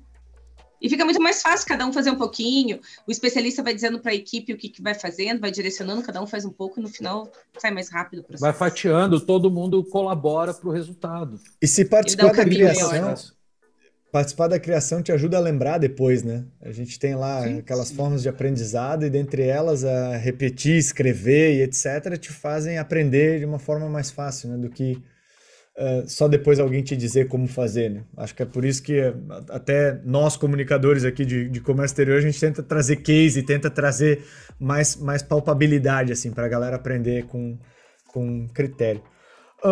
A minha última pergunta, meu, para a gente encerrar isso é assim: tem que ter manutenção, a gente entendeu, assim, mas qual é a real importância, assim? A Receita, ela, ela verifica de quê? De ano em ano? Uh, como as empresas elas podem se preparar para manutenção? Qual é o, qual é o, o modus operandi mais indicado, assim, para as empresas, para elas não só terem essa certificação, como o Carlos falou, ele acho que eram 80 e poucas empresas que estão excluídas do, do programa, não sei se é mais ou menos, enfim. Um, o que, que é o modus operandi mais indicado aí para essa manutenção? Bom, é, vamos lá. A Receita Federal instituiu, e isso é determinado na instrução normativa, que uma revisão ela é realizada a cada três anos, podendo ser estendida até cinco anos. Tá? E aí nós temos que pensar muito é, o lado da empresa. Como que a empresa funciona? Eu estou trazendo para uma generalidade. É, controles internos, eles funcionam como gráfico de serra, tá? Então, o que, que eu tenho? Na pré-auditoria, eu tenho muito esforço e, com o tempo, eu tenho muita perda. Por quê? Se eu não tenho um processo de acompanhamento, de vivência, todo esse controle criado, ele é perdido ou por causa do esquecimento ou por causa da acomodação, que as pessoas falam, ah, mas não tem ninguém olhando isso, para que, que eu vou fazer? Ou até mesmo por causa do turnover. Tá? As pessoas mudam e no comércio exterior nós sabemos que o, o turnover ele é, um, ele é um alto e a partir do momento que a pessoa que tem o conhecimento vai embora, ela leva o conhecimento junto dela. E em 2018, quando a Receita Federal fez o primeiro ciclo de manutenção, porque os, as primeiras empresas começaram a se tornar OEA em 2015, então, dentro dos três anos, o primeiro ciclo aconteceu em 2018. O que, que ela notou? Que todo o conhecimento adquirido havia sido perdido, porque durante três anos ninguém havia se preocupado com OEA. Então, pessoas haviam mudado o conhecimento, então, isso tudo que nós trouxemos aqui. O que, que ela fez? ela determinou que anualmente as empresas precisariam atualizar a sua documentação dentro da plataforma dela, com o viés dela garantir que alguém estava olhando para este processo. Porém, eu ainda entendo que somente isso não é válido. Né? A gente volta na essência do ser ou ter é necessário uma mudança cultural. As pessoas precisam entender que eu preciso ser OEA. E ser OEA é uma atividade do dia a dia. Eu não posso ser OEA às vésperas da auditoria. Entendeu? Eu tenho que ser OEA todo dia. Eu tenho que, todo dia, fazer um pouco para que no final do, do período eu tenha o muito. E é isso que eu comentei com vocês num dos, dos, dos casos de uma empresa entrar em contato quando ela recebeu a notificação da Receita. Não adianta nós querermos conscientizar 50, 100, 200, 3 mil pessoas em três semanas para fazer o que ela deveria de ter feito o ano inteiro. Acabou, o tempo passou. Até porque você não tem como parar o faturamento, parar a produção, parar a vida para gerar registros. E esse conceito, ele é um conceito emprestado da ISO, que existe desde a década de 80. E as pessoas é, ainda não entenderam, ou culturalmente ainda não se adaptaram a isso. Tá? Então, eu acho que assim, para se manter é necessário viver, é necessário ser, não só ter, igual o Carlos bem trouxe, né, um quadro na parede. Porque o quadro, ele tá ali bonitinho, ele envelhece, ele muda, ele tá ali. E ele pode ser perdido. E aí, como você comentou, Arlon, ele pode virar não um quadro mais na parede, mas um buraco na parede. Então, acho que a vivência ela é fundamental. As empresas precisam mudar a sua cultura. Né? É, quando a gente leva a informação, a gente tenta trazer o máximo dessa cultura é, para as empresas, conscientizar. Uh, recentemente, só para vocês terem ideia, a gente gerou qualificação para 870 pessoas dentro de uma empresa.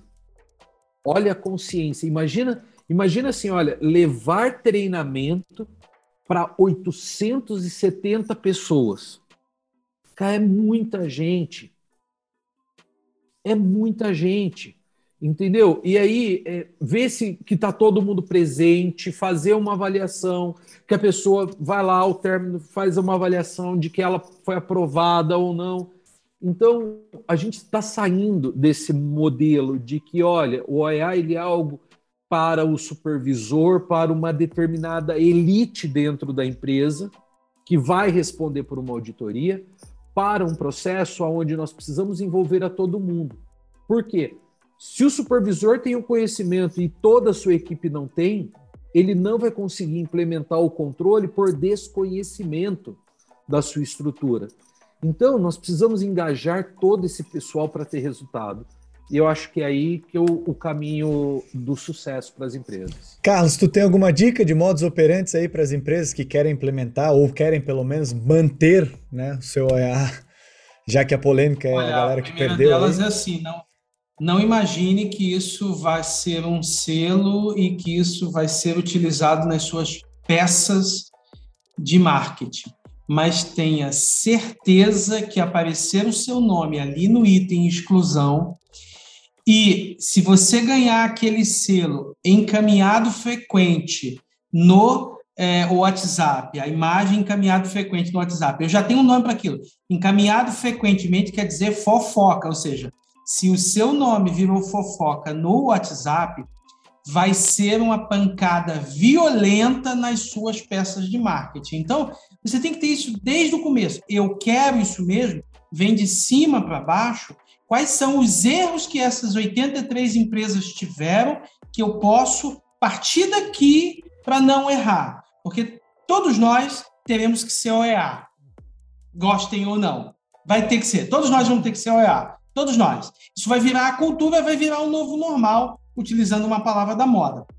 Hoje é facultativa, amanhã, depois de amanhã e no futuro vai continuar sendo facultativa, mas aquela regra que o mercado te impõe que você uh, vai seguir. A gente já viu aqui inúmeras vantagens de participar para interno, externo, referência ao mercado e bolso. Uh, se você está achando que tem um jeito de você fugir da burocracia, controle e regra, no comércio exterior isso não existe, então você está no negócio errado. Mergulhe mergulhe, porque o buraco na parede ali dizendo fui excluído vai ser doloroso e vai ser muito complicado de você reverter qualquer coisa. Então é o aprendizado pela dor. Não vai ser com você, mas de quem já passou. Fuja disso, porque ser OEA, todos nós aqui vamos ser, não, não tem como fugir. Faça direito então. Melhor, né? Faz direito, faz uma vez só, né? Liri, alguma dica aí para o pessoal que está tentando manter ou pelo menos tirar o OEA aí para saber? Acho que, seguindo o que os, o Daniel e o, e o Carlos falaram, né? É, entrar com engajamento, né? Ser, de fato, OEA. E uhum. o mercado vai pedir, né? Em algum momento você vai ter que ser, então comece a ser já. se, se organize para ser, né? Aprende, aprende o quanto antes, ser. né? Claro. É. Tem Gente, tempo eu para, ser, para ser. Eu tenho duas dicas. A primeira é entra aí no Google, coloca estatísticas, programa OEA, você vai achar o site aí da Receita Federal que tem todas as estatísticas aí relevantes do programa OEA, quantas uh, certificações aconteceram nos últimos meses, uh, quem saiu, quantos entraram, quantos estão em análise, tempo de liberação, etc. Tem ali, cara, um, lá, um mundo ali de estatísticas bem legais para você. E a próxima, que é o que eu defendo aqui, Uh, eu, eu, tenho um pouco uma visão de que a tecnologia ela pode ajudar, sim, de fato, a tanto controlar quanto fazer e quanto, enfim, uh, o, o, que o Carlos chamou de monkey job, eu só falo em português, aquele trabalho de macaco, que é, que é aquela, aquela repetiçãozinha simples que um computador poderia fazer, enfim, vamos, vamos deixar o cérebro humano para fazer os problemas mais complexos e mais difíceis aí que a gente tem para resolver. Então, utilizem aí tecnologia para tentar melhorar teu checklist, a tua monitoria, enfim, entre tantas outras coisas aí. Acho que a gente chega no fim aqui do episódio, é, é um de vários que dá para fazer, eu acho, de, de OEA, né? Eu acompanho o canal do Carlos ali, eu já vi ele fazendo dois ou talvez mais. Eu acompanhei dois ali e tem assunto e pano para manga aí de muita coisa, porque é um programa em evolução. Que bom que está começando, tem suas falhas, eu acho que também tem seus louros aí que a gente pode ir colhendo ao longo do tempo. Concordo que uma hora ou outra você vai ser OEA. A diferença é você vai ser certificado ou você vai fazer tudo sem a certificação, porque no fim das contas é uma necessidade ter padrões e procedimentos melhores, né, para evitar problemas. Quero pedir para todo mundo entrar nas nossas redes sociais, seguir ali, a gente tem desde Instagram, Facebook, LinkedIn, assiste a gente pelo YouTube agora, a gente tem em vídeo nossas cabeças lá, você vai conhecer as pessoas aí e, e como elas reagem. Enfim, Quero agradecer aí o apoio e a presença de vocês, tá? Obrigado aí aos convidados pelo, pelo conteúdo e bora pro próximo episódio aí em breve. Valeu, um abraço e tchau!